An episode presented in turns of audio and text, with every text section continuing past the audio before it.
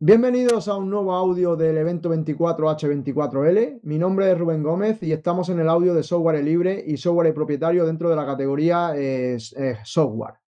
Eh, para este audio, los integrantes del podcast de Ubuntu y otras hierbas nos están acompañando Marcos Costales, Francisco Javier Teruelo y Fernando Lanero. Pues nada, chicos, contadnos un poco quién soy y a qué os dedicáis, por favor. ¿Empiezas tú, Marcos, tú mismo? Hola, muy buenas a todos. Eh, sí, pues eh, soy Marcos, eh, vivo, en Sisión, Asturias, y bueno, pues trabajo de administrador de sistemas Linux y en mi tiempo libre pues estoy muy metido por la comunidad.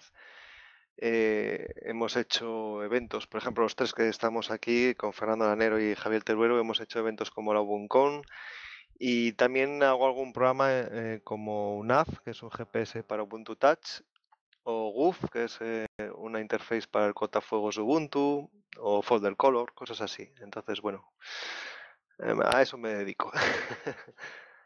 sí, realmente es interesante. Eh, Francisco Javier, pues tú mismo te presentas, por favor. Buenas, soy Javier Teruelo, soy un simple profesor de historia de Santa Coloma de Gramanet eh, usuario de Linux por convicción desde hace mucho tiempo y que, bueno, no programo porque mis conocimientos de programación son limitados y están muy oxidados, pero sí que me he dedicado a desarrollar bastante lo que sería la, implantación de, los sistemas, eh, hacer que un centro entero pueda funcionar con, Linux, con todo Linux sin necesidad de ningún tipo de software propietario, eh, crear redes de apoyo para poder apoyarnos entre nosotros y no depender. Bueno, cositas de estas que supongo que irán saliendo durante el programa y que mm, a veces no se encuentran. Sí, sí, seguro que sí que vamos a ir viéndolo todo durante, durante el programa. Eh, Fernando, cuéntanos a qué te dedicas, quién eres y todo esto. Hola, muy buenas. Pues yo soy Fernando Lanero, eh, soy de León, soy al igual que, que Javi, profesor de educación secundaria. También soy el, coordinador TIC de, todo mi centro, soy el que lleva todo el mantenimiento de la red, eh, pues todo lo que es el, en la parte informática de, un centro educativo, pues eso recae, recae sobre mí. Eh, pues eso, tan lo mismo, soy, soy usuario de Linux convencido desde hace ya mucho, muchos años y bueno, también intento participar de forma activa pues, en el desarrollo de, aplicaciones o de sistemas, pues tanto en PC con, pues, con, Ubuntu o en móviles con, selfies y ese tipo de cosillas pues que iremos hablando, me imagino, ahora a lo largo del, programa. Sí, sí. Pues básicamente sí, iremos viendo todo esto a través, de, a través del programa. Pues bueno, por mi parte soy Rubén Gómez Antolí, eh, Raslobo en, en las redes. Em, ya me he presentado en otro audio, así que no me vuelvo a repetir. Eh, tenemos una pregunta que es obligatoria para todos los participantes de 24H24L y es eh, que nos contéis la razón por la que utilizáis Linux. Así que sentiros libres, ¿quién quiere empezar? Eh, Marcos, ¿tú mismo? Venga, va.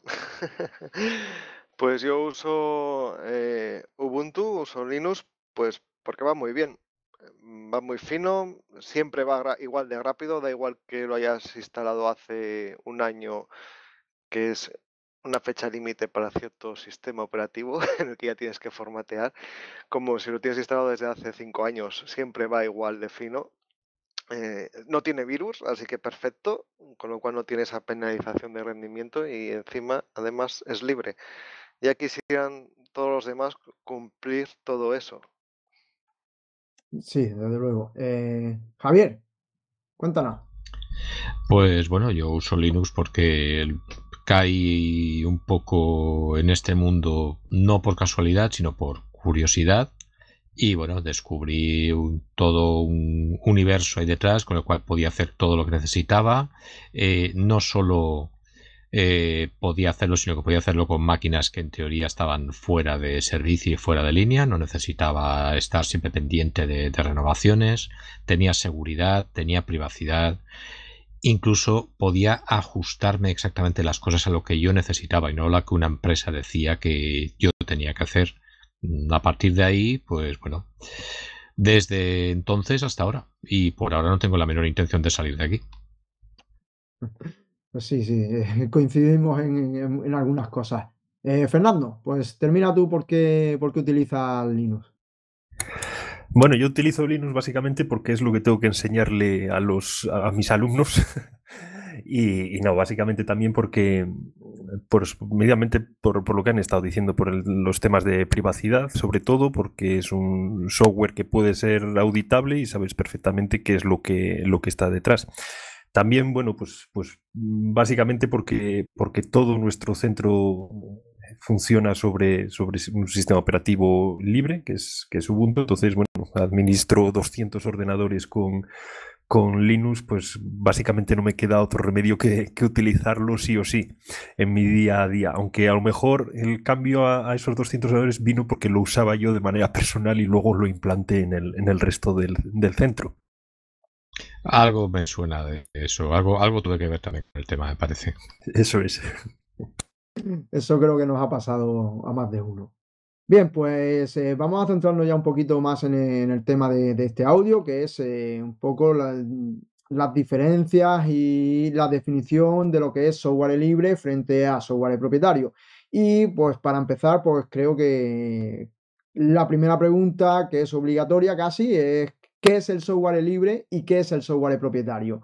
Eh, ¿Cómo podemos definir el software libre y cómo podemos definir el software propietario? Y, eh, después ya pues, vamos entrando un poco en, las diferencias de, cada uno. ¿no? Eh, pues no sé si, si quiere empezar Marcos, por ejemplo, para contarnos qué es software libre y qué es software propietario. Bueno, pues el software libre, como su nombre indica, es de libertad, no es de, de que sea gratuito. ¿Y qué significa esa libertad? Pues eh, significa que tienes acceso al código, que lo puedes ejecutar en cualquier sitio, que a veces se nos olvida, ¿no? Que eh, hay programas que igual no podemos ejecutar por cualquier motivo. Y luego además también que podemos distribuirlo entre amigos totalmente gratis y legalmente. Y eh, por último es que podemos mejorarlo y distribuirlo totalmente de manera legal. Y luego el software privativo es todo lo contrario. Mm, principalmente ya no te dan el código fuente, con lo cual si no te dan el código fuente ya no puedes eh, estudiar, ni modificar, ni copiar, ni nada. Sí, respecto a ese punto, quería eh, puntualizar exactamente qué es cada uno, o sea, dar la definición que tenemos o que está, o que está acotada para este tipo de, software para que la gente lo entienda eh, perfectamente. Que cuando hablamos de software propietario, eh, el, software propietario se denomina que es, eh, hay, hay, dos partes, hay que puede ser software propietario o privativo, ¿vale? son los dos términos que, que apuntan al, al, mismo concepto. Y es que se denomina software propietario privativo al software del cual no existe una forma libre de acceso a su código el cual no se encuentra a disposición de su, solo se encuentra a disposición de su desarrollador y no se permite su libre modificación, adaptación o incluso lectura por parte de, terceros. O sea, solo accede al código fuente de ese software el propio desarrollador, ya puede ser una persona o una empresa o quien sea. Y por contra, el software libre es todo software cuyo código fuente puede ser estudiado, modificado y utilizado libremente con cualquier fin y redistribuido con cambios mejoras o sin ellas. eso, eso eh, son, digamos, dos, puntos de vista completamente antagónicos de ver un software y ver, y ver otro, de entenderlo, podríamos, decirlo, decirlo así. Eh, obviamente, eh, aunque hay detractores y partidarios de uno y otro, para el bien común de, una sociedad, el software libre es el que realmente aporta a esa sociedad. El software privativo aporta el, digamos, el producto final que, desarrolla pues, esa empresa o esa persona. Pero el software libre es el que eh, per se eh, aporta a la sociedad porque esa sociedad puede eh, desarrollarlo y seguir implementándolo y mejorándolo. Bueno, Fernando, has incidido en un tema importante, que el, problema que hay es que en la estructura de software, no nos engañemos, y parece que nos vamos a salir de tema, pero no es así, estamos reflejando eh, la sociedad en la que estamos viviendo. El software libre es un software de sociedad que intenta ser colaborativa, es decir, sociedad que intenta resolver sus propios problemas. El software privativo es una sociedad totalmente empresarial eh, todo lo que tiene que haber alguien que te resuelva el problema o bueno, es aquello que digo yo a veces, eh, yo no quiero arreglar mis problemas, yo quiero a alguien a quien gritarle cuando algo no funcione y que alguien se encargue de arreglarlo mientras yo estoy sentado tomándome una cerveza. Eh, a partir de ahí, eso lo podemos extrapolar a una nevera, lo podemos extrapolar a un ordenador. Seguimos en esa línea.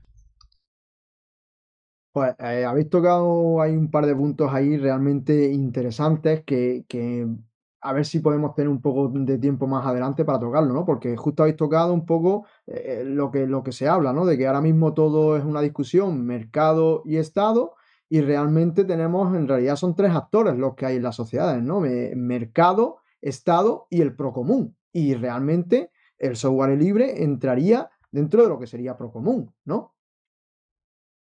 Sí, completamente de acuerdo en ese, en ese punto. O sea, eh, eh, hay, que, hay que ser conscientes de que todos los aspectos entran en juego. O sea, no podemos decir, bueno, pues hay que obviar uno de ellos, ¿no?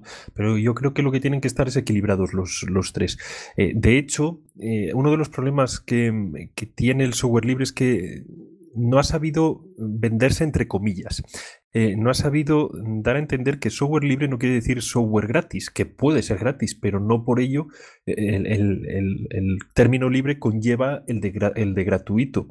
Puede haber software libre muy bueno y que obviamente eh, aquella persona que lo desarrolla pida pida una recompensa económica o ponga un precio al, software que desarrolla. Sin embargo, el, poder dar eso da ganancia a la, persona, a la empresa que lo desarrolla y a mayores lo que permite es eh, la colaboración de todos aquellos otros actores que les interese para poder desarrollarlos. De hecho, aquí Ahora cuando has dicho lo de Estado entramos en un, punto un poco ya más farragoso porque em, el, Estado está tirando hacia un software privativo que es, ese sí que no debería usarlo. O sea, yo no veo o no concibo que, los poderes públicos utilicen software privativo. Es que no lo concibo. Eh, el software privativo me parece muy bien, pues hay empresas que lo quieren desarrollar, perfecto que lo desarrollen y pongan un precio y el que quiera lo compre y el que no. Pero software propio desarrollado por un Estado, software, software propio privativo desarrollado por un Estado, eso sí que es que no lo concibo, me, chirría por, todos, por todas partes. Bueno, ahí estamos hablando del Leviatán en su máxima expresión. Eh, en realidad, el precisamente es, eh, Fernando siempre se me suele adelantar, eh, suele ser uno de los problemas. Eh, ahora mismo, vamos a poner un caso y vamos a ponerlo con nombres y apellidos. El hecho de que, de que el usuario estándar de Microsoft Office diga que es que lo que tú le envías con, con estándares abiertos, y ya no digo OpenOffice o sino estándares abiertos, no le funciona, no es una excusa válida no es una excusa válida porque aquí la culpa es de eh, Microsoft que no está implementando el lector de estándares abiertos en su software o lo implementa con sus modificaciones. Entonces, pues oye, búscate la vida. Eh, a ver, yo conozco gente que utilizaba la suite Lotus o los AviWord o AviWord ahora ya está abierto, pero bueno, eh, me entendéis lo que quiero decir. estándares que en su momento habían sido estándares oficiales estándares eh, que era lo que utilizaba todo el mundo y que era lo bueno, y ahora hay bases de datos muy grandes, pues que están utilizados, por ejemplo, con Lotus, que hay muchísimos problemas para trabajar con ellas. Eh, vamos a ir a otro mundo. Eh, ¿Alguien se cree de verdad, aunque todos los bancos tengan esas bonitas pantallas táctiles y toda esa morralla, que las bases de datos que hay debajo no siguen siendo enormes bases hechas en COBOL, que cada vez hay que meter más y más y más y más capas de, interfase en medio, y que todo eso ahí hay un software que si es público se puede controlar, pero si no, cada capa de esas, cada capa que sea privativa, cada capa, no sabemos ni siquiera dónde van esos, ni esos datos, ni lo que está pasando, y a ver, es cuestión, cuanto más piezas intermedias tiene una cosa, más fácil es que falle. Y estamos empezando a ver fallos. Ha habido fallos, habrá fallos, es inevitable, pero estamos empezando a ver fallos serios y graves. Desde luego esto, eh, os habéis adelantado un poco, un poco al orden que, que, teníamos previsto para las preguntas, pero bueno, me, parece un tema realmente interesante y vamos a ver si da tiempo y lo volvemos a coger un poco. Eso es habitual, Rubén. Los guiones es una cosa que le pasa a los demás. Sí, sí, sí, sin duda, sin duda. Eh, por un poquito con el orden, ¿no? Em, hemos visto más o menos qué es el software libre, qué es el software propietario, ya hemos entrado incluso en terrenos de procomún y tal. Y, entonces sabemos, eh, todos los que ya llevamos tiempo en Linux, que las distribuciones GNU Linux, ¿no? Pero para un recién llegado, ¿qué es una distribución de GNU Linux? ¿Y qué y, debería tener o no debería tener software propietario en su repositorio? ¿Qué razones hay a favor de que tenga software propietario en su repositorio o, no? Y ya explicamos también qué son repositorios, porque habrá gente que no, que no lo entienda. No sé si Marcos quiere, quiere empezar con el tema. Venga, voy yo para allá. Pues para un recién llegado, una distribución Linux para él, yo diría que es pues como instalar un Windows 10 o un MacOS o un Windows Vista, es decir, un sistema operativo que te va a permitir hacer cosas, ¿vale? Estamos bajando eso, un recién llegado, ¿vale? Y con eso, eh, ¿qué, ¿qué debería de llevar de software privativo un Linux? Pues para mí, lo que hace Ubuntu. Mm, a Ubuntu se le critica a veces que no es software privativo, no está en la lista de la Free Software Foundation, tampoco está Debian, por ejemplo, que a mí me parece fatal que Debian no esté en esa lista. Pero, ¿por qué? Pues porque añade, por ejemplo, drivers para que te funcione la Wi-Fi. Yo alguna vez he tenido algún portátil, una tarjeta Wi-Fi Ateros, creo recordar que era, y no podía usarla sin driver privativo hay que usar el driver privativo para tener wifi. O también me ha pasado muchísimas veces, muchas más, con mucho más hardware, que no reconoce bien la tarjeta gráfica y no tienes eh, la resolución correcta en la pantalla, con lo cual ves las fuentes borrosas y ves todo mal, muy mal. Eso para mí eh, hay que incluirlo, sí o sí, hay que usarlo si es que tienes necesidad de ello porque es que si no, si al final vas a tener una wifi y no la vas a poder usar, o, en tu pantalla te vas a dejar los ojos porque no está bien la resolución, mm, eso para, mí no, es ni discutible, sinceramente. Claro, luego vamos a lo ideal, ¿no? Lo ideal sería que fuera 100% libre, pero yo creo que eso es el camino al que hay que llegar, pero que actualmente mm, estamos en el camino. A ver si llegamos pronto, más que tarde, pero es eso. Ojo, también para los que critican Ubuntu, cuando ejecutas Ubuntu el instalador en la primera pantalla, puedes pulsar, si no me equivoco, F5, F6, uno de los menús de abajo, y puedes decir que solo uses software libre, solo, al 100%. Ojo, luego cuando no te funcione la Wi-Fi, ya te encargarás de buscar el driver privativo.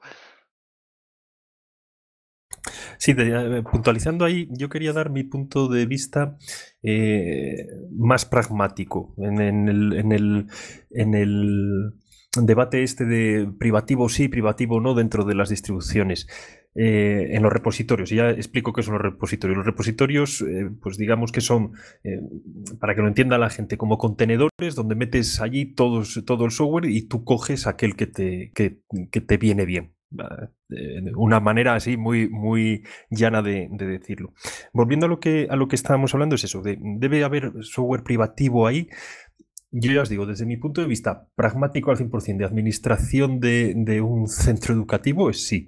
Eh, sí, porque, porque nos guste o no, eh, las empresas de, hardware por ahora no están liberando el código de, de sus componentes entonces, mientras no se libere ese código, obviamente hacerlo funcionar sin los propios drivers de, que, que, da la empresa es prácticamente imposible.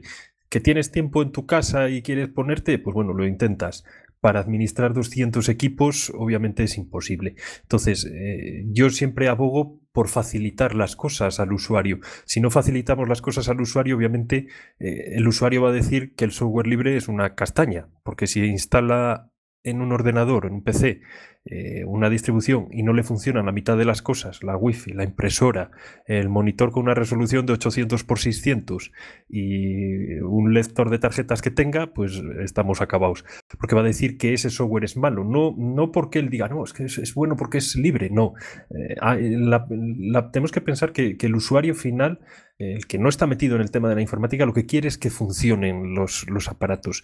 Vale que hay que tender a que todo sea libre, eso sería ideal, pero por ahora, y no por, por de la comunidad de software libre, sino por, por las políticas que siguen los, los, las propias empresas que, que fabrican los componentes, pues por ahora no tenemos no tenemos esa posibilidad de que sea todo software libre. Por lo tanto, mientras estemos en el punto en el que estamos, obviamente el software privativo es fundamental que esté ahí para que funcione todo.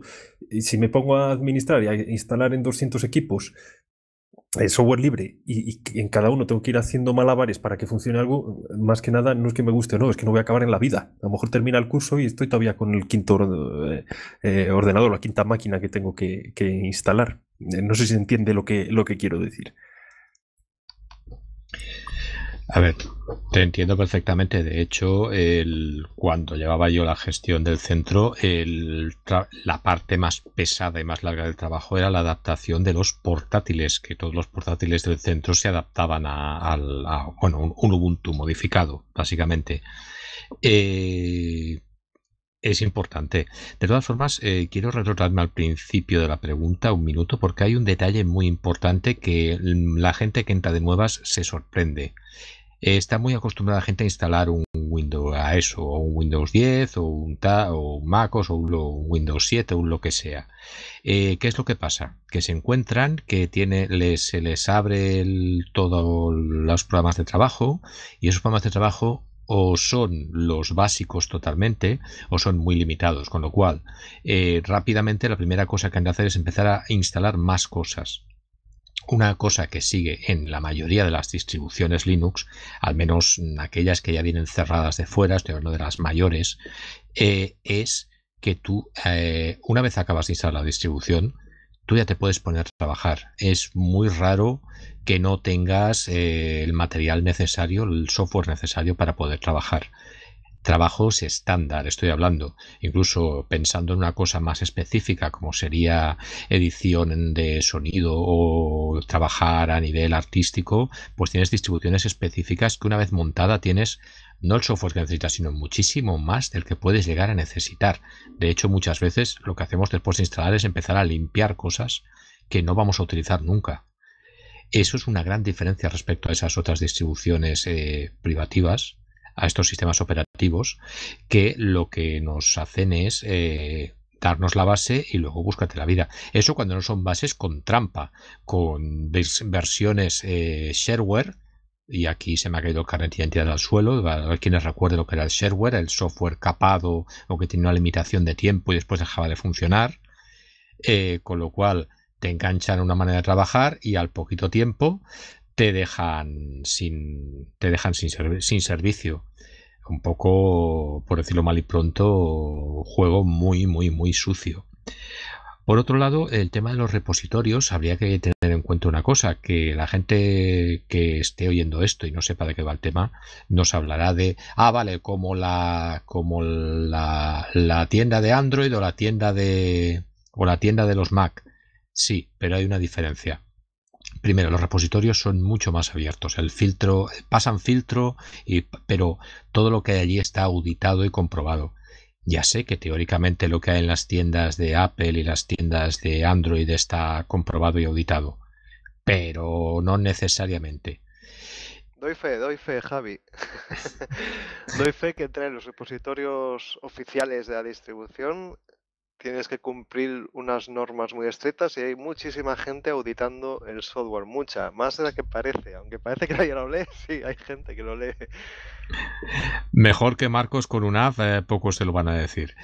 Eh, entonces, eh, por otro lado, también hay que tener en cuenta que precisamente no te vas a encontrar con un problema eh, que te lo pueden venir los usuarios de Mac. De claro, y luego para poder instalar algo que no sea de aquí, tengo que andar revolcando y abriendo el sistema y haciendo. No, no. Tú puedes bajarte un paquete en la arquitectura que sea tu sistema, en RPM, en DEP o en lo que sea, o en código fuente, e instalártelo libremente, sin ningún tipo de problema. Es decir, tienes el, mantienes el control. Para mí es lo importante. volviendo a un punto que, habéis tocado antes, justo antes, ¿no? Que ha nombrado, no sé si ha sido Marcos o, Javier. Em, hemos dicho, dice, es que estas distribuciones no están en Ubuntu o Debian, no están en la lista que mantiene la, FSF, la Free Software Foundation, eh, como libres. Pero, claro, a lo mejor, y estoy yo pensando, ¿sabes? Conforme os estaba escuchando, lo iba pensando, a lo mejor es que lo estamos haciendo mal, a lo mejor la FSF lo está haciendo mal y lo que debería mantener, lo que debería mantener es una lista de hardware que funciona con software libre a la perfección, para que la gente pueda consultar esa lista y comprar lo que ya funciona con software libre. Entonces, las distribuciones no deberían, no tendrían ninguna necesidad de incorporar software propietario en su, en su repositorio. No sé si esto sí tiene sentido o si no tiene sentido, no sé cómo lo veis.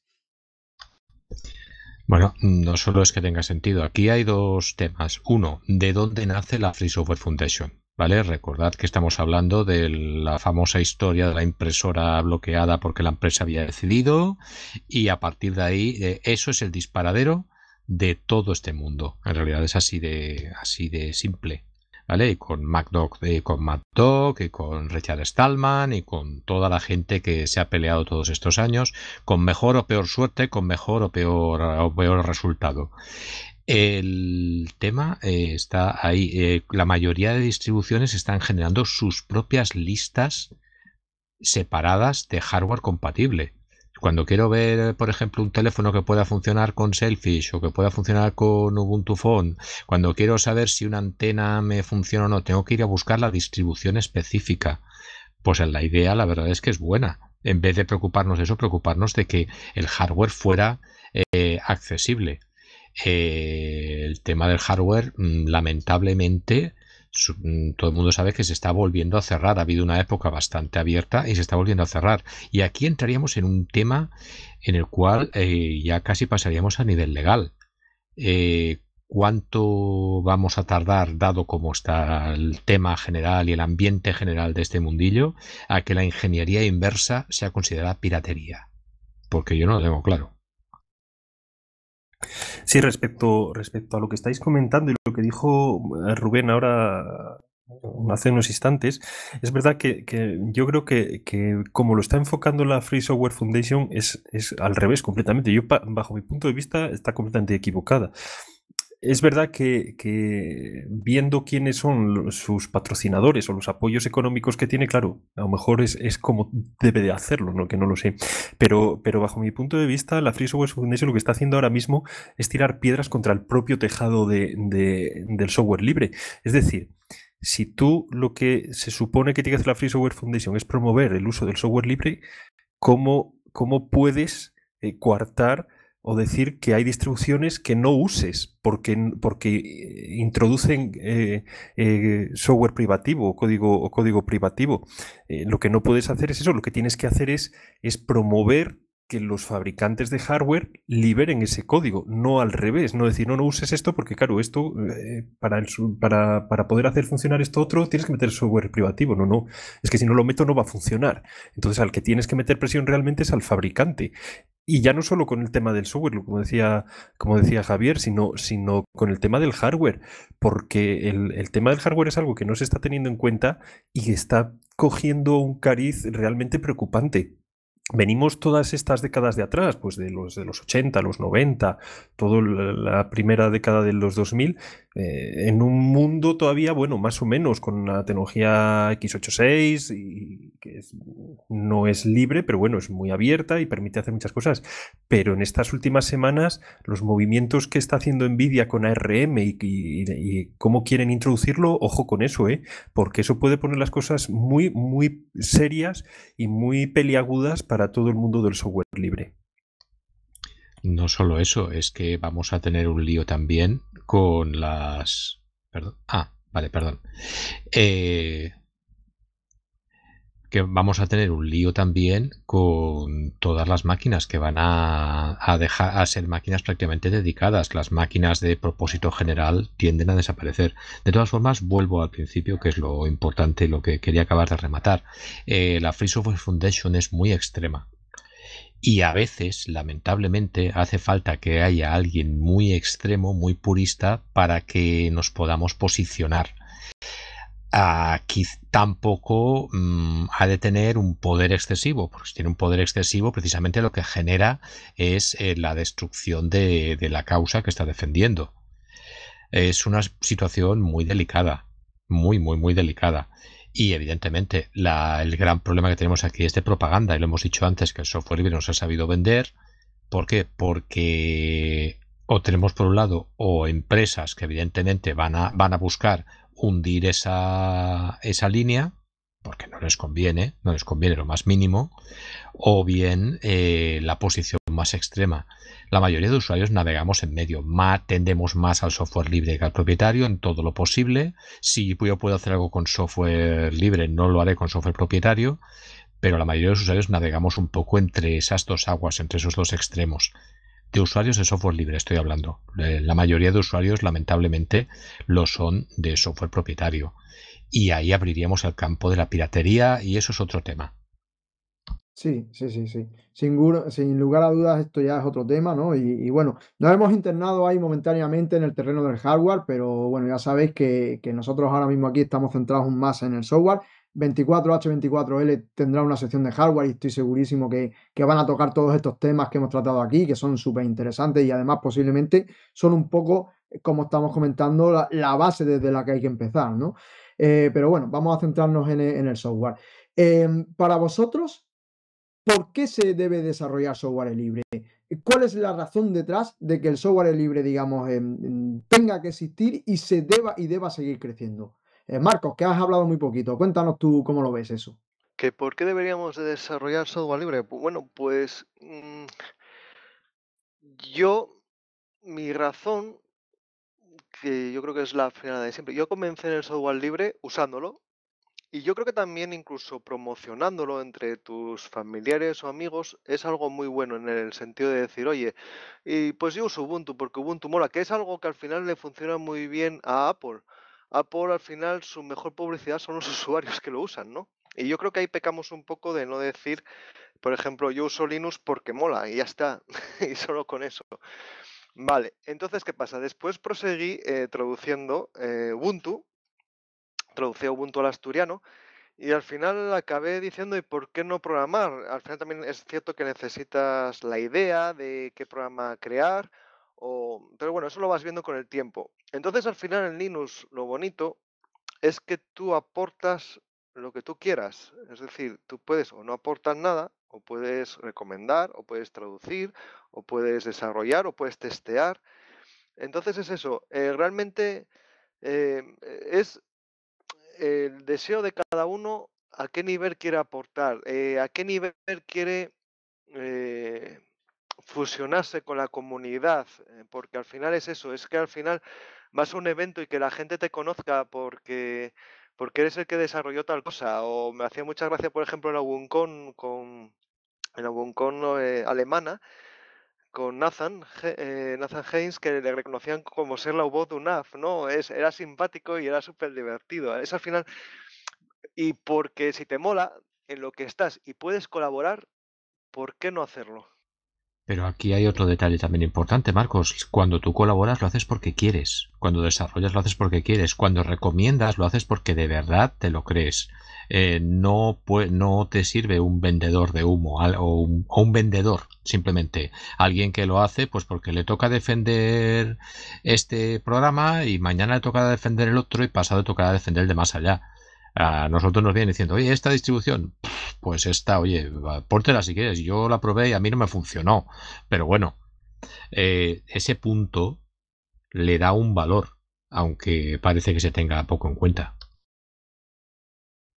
Yo a mayores querría también puntualizar otro, otro aspecto, el tema del software libre, además de las distribuciones y, de, y de los propios sistemas operativos, y no me aguanto decirlo, que se debería potenciar y desarrollar y, promover el software libre precisamente para evitar casos como el que hemos vivido esta semana, o estas dos semanas de atrás con, la aplicación esta de radar COVID del, del Estado, este que, que hablan para evitar contagios y tal. Una aplicación, vamos a ver, que se supone que rastrea tu salud, que no está liberado el código de la aplicación eh, que se está distribuyendo. Una aplicación que se hartan a decir que, no, que, que, no se envían datos del usuario a no sé dónde y tal. Vale, muy bien. Tú dices que no, pero yo digo que sí. Y es tu palabra contra la mía, porque ese código no está liberado. Y aquí estamos jugando ya con los datos de salud de millones y millones de personas que se instalan esa aplicación de buena fe y que no saben cómo se están tratando esos datos.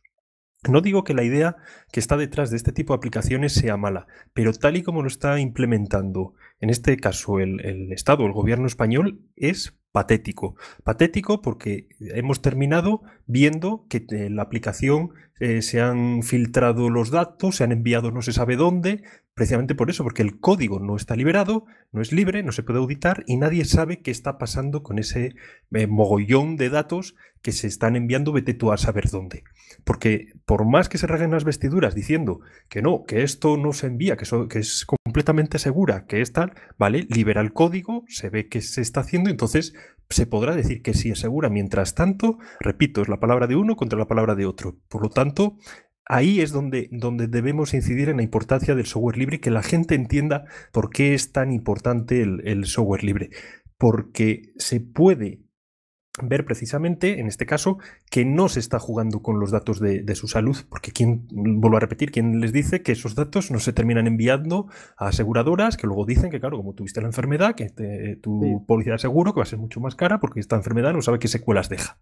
Fernando, sí, correcto, pero mm, estamos particularizando eh, en estos momentos sobre una aplicación en concreto y, bueno, es cierto que es un, realmente un tema interesante, eh, pero, pero digamos en, general, ¿por qué tenemos que, desarrollar este eh, software libre? ¿no? y, entiendo que es un ejemplo bueno, ¿no? Pero, pero un poco, ¿cuáles son tus razones, digamos, de forma general para, para apoyar el desarrollo del software libre? Sí, precisamente, pues, pues esas, el, ver, aquí podemos pasar del punto en concreto al, general, eh, precisamente para eso, para saber cómo ese software trata todos nuestros datos. ¿Vale? Porque si pasamos a los sistemas operativos, precisamente es un sistema operativo por detrás, puede ver precisamente todo lo que estamos haciendo, todo lo que estamos escribiendo, todo lo que estamos navegando y ese punto es el realmente importante. Es tan sumamente importante que se pueda auditar para que el usuario eh, esté y, trabaje en un entorno seguro. Seguro porque sabe que hay mucha gente detrás auditando y que en cuanto se vea una mala praxis se va a denunciar, cosa que no ocurre con cualquier software privativo. Sí, eh, quería resumir con el lema de Ubuntu. ¿Por qué desarrollar? Pues yo soy porque nosotros somos, ¿no?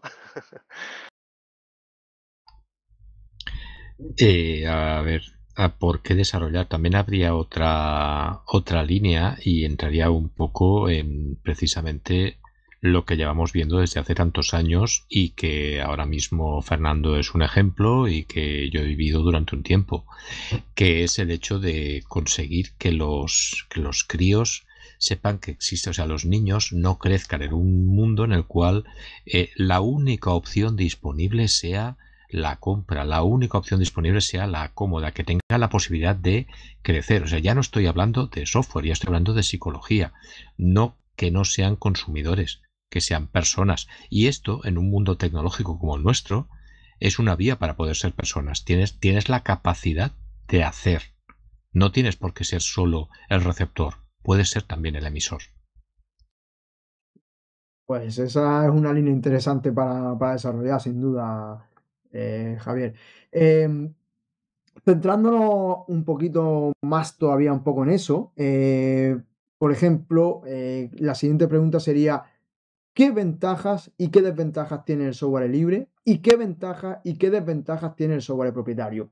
Es evidente que no todo es color de rosa y, siempre hay algún tipo de desventaja en, algo, ¿no? todas las cosas, ¿no? Eh, digamos, todo es una moneda, tiene dos caras. Entonces, eh, evidentemente, el software propietario tendrá una serie de ventajas e inconvenientes mm, a lo mejor pesan más los inconvenientes que las ventajas y el software libre pues pasará igual que tendrá una serie de inconvenientes y una serie de inconvenientes. Entonces, a vuestro modo de ver, ¿qué ventajas y desventajas tiene el software libre y el software propietario? Y, o, incluso dicho de otra forma también, ¿qué querríais ver o traspasar del software propietario al software libre o del software libre al software propietario? No, sé si me habéis comprendido un poco por dónde va la, la pregunta.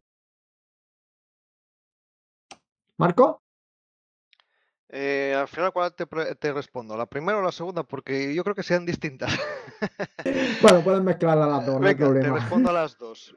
A ver, eh, por ejemplo, te voy a responder primero a la última pregunta, ¿vale? ¿Qué, pasaría yo al software libre del propietario? Pues pasaría, sin pensarlo, Microsoft Office, Photoshop y Adobe Premiere.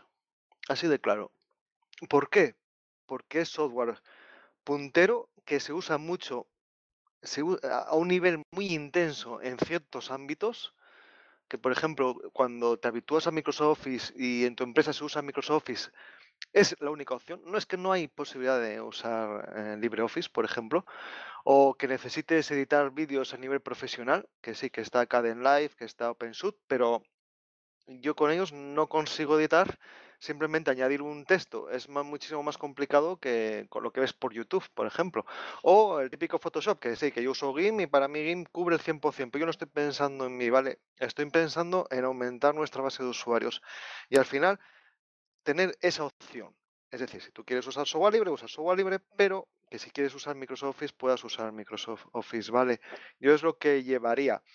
A la inversa yo no llevaría nada porque casi todo el software libre que tenemos funciona también en Windows. Puedes usar VLC en Windows, puedes usar OpenShoot creo que también en Windows, em, todo Chromium, por ejemplo. Entonces, bueno. Y a la primera pregunta, ¿qué ventajas tiene el software libre, principalmente sobre el propietario? Pues bueno, yo creo que la primordial que en inglés es casi la misma porque viene de free, ¿no? Es que es gratuito. Es decir, aunque a nosotros nos parezca que lo gratuito puede ser incluso perjudicial, yo creo que no. ¿Por qué? Porque este software, por ejemplo, se puede usar en el tercer mundo o en países en desarrollo y que sea gratuito es una grandísima ventaja. Eh, que no tengan ni que piratear ni que tengan que, usar artilugios como descargar el software junto a un crack que al final lo que te lleva es un virus. Luego también en software libre hay algo muy importante que es la independencia tecnológica. Es decir, pues ya sobre todo, ya, bueno, ya no hablamos para que lo use un Estado, sino simplemente en la comunidad entera. Es decir, que tú tienes esa independencia y no puedes ser, eh, también tienes muchísima más privacidad. ¿Por qué? Porque sabes cómo funciona todo. Por ejemplo, hemos visto que a Merkel la espió la NSA de Estados Unidos. Es decir, ya hemos entrado a nivel de una emergencia de Estado al final si usas software libre, pues sabes lo que, lo que está pasando por ahí. Al saber lo que está pasando por ahí, tienes muchísima mayor privacidad y seguridad en tus datos. Eso yo creo que, es fundamental. Y luego también que si, por ejemplo, un software, por ejemplo, eh, la LibreOffice, es lo que pasó. La, la OpenOffice hubo problemas ahí con Oracle y demás, y al final lo que se puede hacer es un fork y que el programa siga adelante, vivo. Por ejemplo, otro caso es Puremaps. Puremaps proviene incluso de tres forks anteriores, eh, porque el autor principal lo abandonó, lo cogió otro, lo cambió de nombre y lo abandonó, y ahora es Puremaps. Es decir, al final evoluciona y no muere, a no ser que, bueno, que realmente la gente no quiere que muera. ¿Y qué ventaja tendría el software privativo sobre el software libre? Sí, también, también las hay. Por ejemplo, igual, pues que al final el software privativo normalmente proviene, normalmente los que los que sobresalen, ¿no? Los importantes provienen de, corporaciones en las que invierten muchísimos millones de euros. Es decir, GIM es una pasada o, Krita es una pasada. Eh, ¿Se le iguala a Photoshop? Pues para mí sí, pero para igual un profesional dice, pues está muy bien, pero no llega a ese nivel. ¿Por qué? Porque claro, no puedes competir con un software que están desarrollando 500 desarrolladores día a día y con una inversión de cientos de millones o con Office. Es que al final no puedes comparar eso. Estamos, es otra liga, es otra liga. Y entonces, claro, tienen muchísima inversión. Y luego también tienen la ventaja de que están hechos para un sistema operativo en el que todo el hardware funciona, como por ejemplo Windows, y tienen una compatibilidad total con los ordenadores en los que lo vas a poner. Pero, eh, Marcos, y, precisamente un poco incidiendo en, el modelo de desarrollo, ¿no? Que también tiene una serie de ventajas y una serie de inconvenientes, ¿no? Por ejemplo, has mencionado a Krita, ¿no? Y es un ejemplo muy bien, muy bien traído, porque Krita, en concreto, vemos que tiene un, ha conseguido una evolución impresionante y personalmente creo que está al nivel de, los otros programas de dibujos como el, eh, no sé, como otros que hay, ¿no? Y, y realmente es un desarrollo que nace de la, comunidad, que además ha sabido reinventarse y encontrar em, eh, fuentes de financiación eh, que garanticen de, alguna forma su independencia, ¿no? Y, después, por ejemplo, cambiando tal, tenemos, por ejemplo, eh, en el ámbito empresarial, tenemos otros programas como Do, que, es un sistema de gestión, bueno, en las siglas en inglés sería un RP con un CRM, con multitud más de cosas, que le está plantando cara a, sistemas como, como SAP, que son inmensos, pero sin embargo Do está ahí dando la talla y lo están utilizando empresas pues, grandísimas como Toyota o como Danone, ¿no? Y, es, y todo es basado en, el software libre y, vemos que, que, bueno, que aunque como bien has incidido, las empresas ponen un montón de dinero en el desarrollo, pero un poco el modelo de desarrollo del software libre eh, también es capaz de hacer frente a eso incluso con esa desigualdad de condiciones, pero además tiene otra cosa, ¿no? Y, lo digo en concreto, por ejemplo, por algo que os atañe bastante a vosotros, o en concreto a ti, Marcos, que es el tema de Ubuntu Phone. Todas las empresas han abandonado la convergencia y Ubuntu Phone, ahora VPorts, no, y está ahí. Y, en concreto, por ejemplo, hay otro, hay otro, por ejemplo, otro proyecto más que, Que, está también trabajando con el tema de la convergencia, que es Maui, ¿no? Que está apoyado en, la, las bibliotecas de Kirigami y que estas a su vez se, se, apoyan en Qt, que además vemos, por ejemplo, como Qt eh, y, evidentemente habrá otros muchísimos ejemplos, Qt se aprovecha de la comunidad del software libre para que prueben sus versiones más tempranas y después, digamos, poder monetizarlas de otra forma, ¿no? Eh, no sé cómo, cómo ves tú un poco todo, todo esto que te estoy lanzando, Marco. Sí, sí, a ver, de acuerdo. Yo he dicho lo que yo creo que hace falta, que por ejemplo también incluso Apple cuando acabó metiendo libre, en Microsoft Office en, en MacOS y yo creo que fue un movimiento bueno para Apple, porque si no pudieras usar Microsoft Office, pues bueno, mm, habría ese hueco ahí, ¿no? A lo que tú dices, totalmente de acuerdo. Yo lo que digo es que estaría bien tener esas opciones, ¿vale? No digo que deberían estar preinstaladas, no digo que tal, pero sí que si quieres instalar, que si necesitas instalar Microsoft Office y usar, que tengas esa posibilidad, que ahora mismo, bueno, hay la web de Office 365 y demás, pero bueno, no es lo mismo, ¿vale? Eh, a nivel de Krita, si Krita, igual no debería haber comparado Krita con Photoshop porque es tiene otra, otro scope de usuarios, eh, más bien con GIMP, pero Krita, Krita posiblemente no hay nada mejor hoy en día para un creador de cómics, por ejemplo. Porque lo que te permite hacer Krita es una pasada y es no hay un software posiblemente comercial mejor que Krita. Eh, posiblemente fue un, muy un mal ejemplo. Krita, es un buen ejemplo.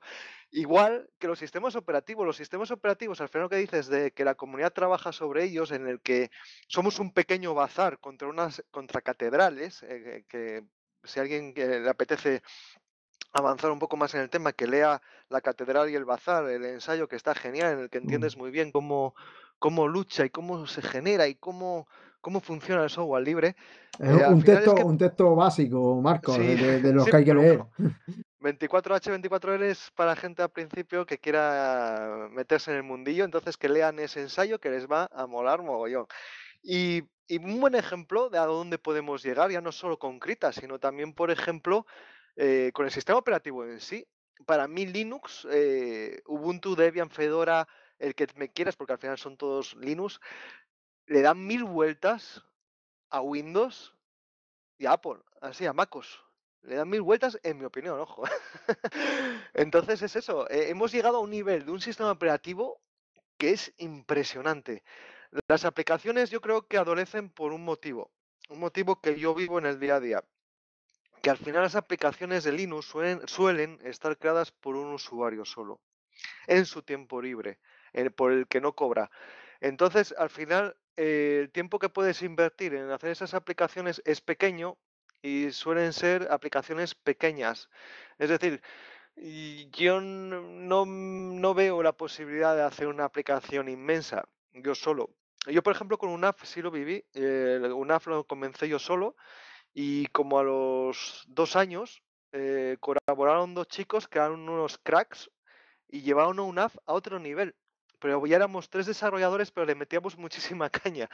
Y ahí lo noté mucho, lo noté. Fue el único programa en el que realmente tuve una colaboración muy estrecha y muy intensa. Y éramos tres desarrolladores y UNAF creció mogollón, a un nivel descomunal.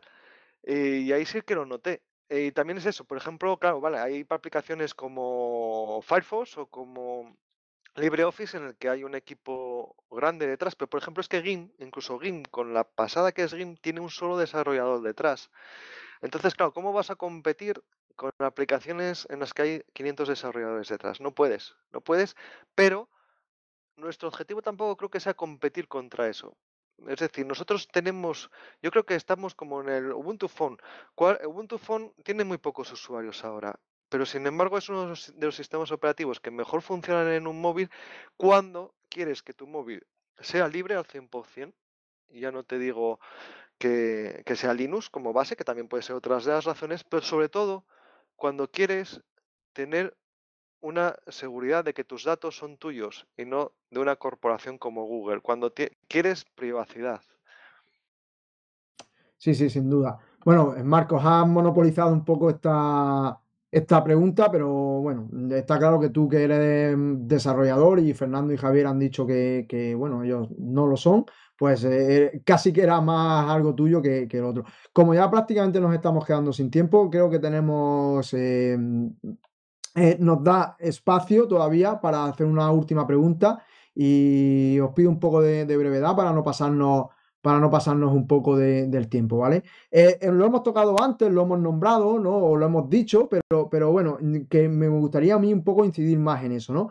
En las administraciones y los servicios públicos, sí o sí software libre, ¿cabe en algún momento el software propietario? Y por extensión, ¿qué pasa con el mundo empresarial? ¿Deberíamos tener más presencia en el mundo empresarial el software libre o está bien como está, eh, que hay una preponderancia del software propietario, evidentemente? Eh, o sea, un poco comentemos así rápidamente eh, administraciones y servicios públicos y mundo empresarial. ¿Qué, qué debemos hacer ahí? Fernando, ¿empiezas tú? Venga, yo mismamente.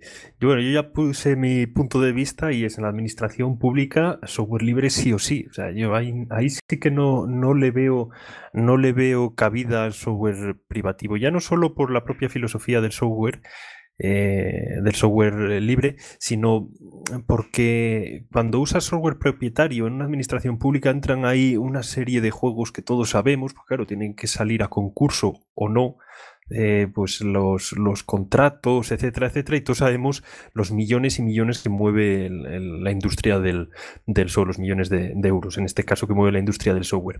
Entonces, claro, cuando entras ahí, pues se entra en, en el tema que todos conocemos, pues de que las presiones que meten las compañías para, para implantar su software, su software privativo, eh, eh, lo que decía antes del tema de, sacar a concursos, que luego eh, muchas veces ni siquiera existen esos, tales concursos porque, no hay alternativas dentro del software privativo, entonces pues directamente no se saca, porque claro, cuando tú sacas a concurso, si ya digo que si se saca ese tipo de, de concesiones, claro, tenemos que entender que cómo va a competir en un concurso público el software libre contra el software privativo. Voy a poner un ejemplo para que se entienda. ¿Cómo puede competir contra Microsoft Office en un, en un concurso público el, software, el software libre? Si es que detrás de Office está Microsoft eh, haciendo toda su política y toda su campaña dentro de,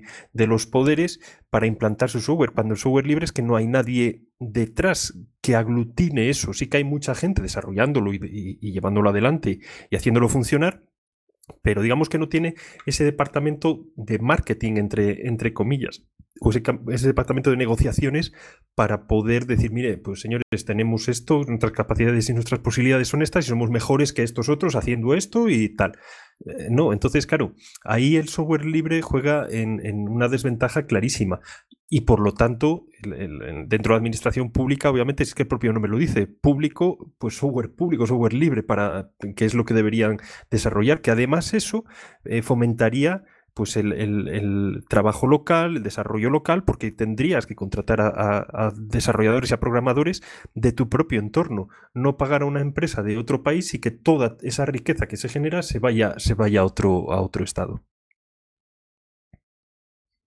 Sí, además a lo que dice Fernando, totalmente de acuerdo, vamos. Eh, recordar, por ejemplo, que la Free Software Foundation eh, tiene una campaña que es Public Money, Public Code, que el código pagado por todos los ciudadanos debería de estar disponible para todos los ciudadanos. Vamos, es un rotundo sí, sí o sí. Cualquier cosa de administración pública que sea público. Pues a ver, poco más habría que tendría yo que añadir a lo que han dicho mis compañeros, porque no es que toda la administración y, las empresas. Eh, podríamos, vamos a pensar un poquito en lo que sería la pequeña empresa, eh, la típica tienda o el típico supermercado. ¿De verdad necesitas pagar una serie de maquinaria, pagar una serie de, de licencias? ¿Por qué ese dinero que pagas en las licencias, o menos incluso, para que no te venga después una denuncia por piratería, no lo inviertes en un proceso de formación tampoco tan amplio, ni tan potente, ni tan largo y puedes trabajar con distribuciones o generar incluso el apoyo a distribuciones especializadas en eso, en tiendas. Mm, a partir de ahí eh, se abriría otro mundo. Eh, igual que algunas veces hemos hablado de lo que nos daría y lo que nos ha ayudado que Steam haya permitido que los juegos se metieran en el mundo Linux eh, sin tanto problema, pues si se abriera ese mundo, eh, todo el mundo este del pequeño comercio, de las tiendas pequeñas, y que no tuviera que ser la gente a título individual que dijera, pues yo no hago esto, yo me monto un ordenador con Linux para llevar a tienda, pues igual iría mucho mejor. Pero los problemas de contabilidad, ahí estamos cascando contra otra nuez bastante dura. Sí, sí, sí, sí. Sin duda habéis tocado un par de puntos ahí clave que, desgraciadamente y por motivos de tiempo no, no nos podemos extender en ellos. Y, y de hecho, pues bueno, tenemos que ir cerrando ya aquí, que el tiempo eh, sabéis que está muy limitado en este evento y nos hemos dejado alguna cosita en el, tintero que queríamos tocar, que son formas de vivir un poco de dentro del software libre, ¿no?